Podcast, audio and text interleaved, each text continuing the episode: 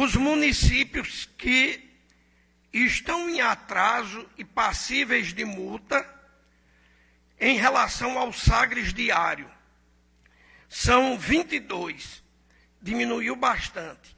Arara, Santinês, São Vicente do Siridó, Bom Sucesso, Boa Vista, Juarez Távora, Serraria, Curral de Cima, Imaculada, Riachão do Poço, Caturité, Cuité, Ingá, Olho d'Água, Sobrado, Piancó, Conde, Duas Estradas, Monteiro, Mulungu, Pedra Lavrada e Solidade.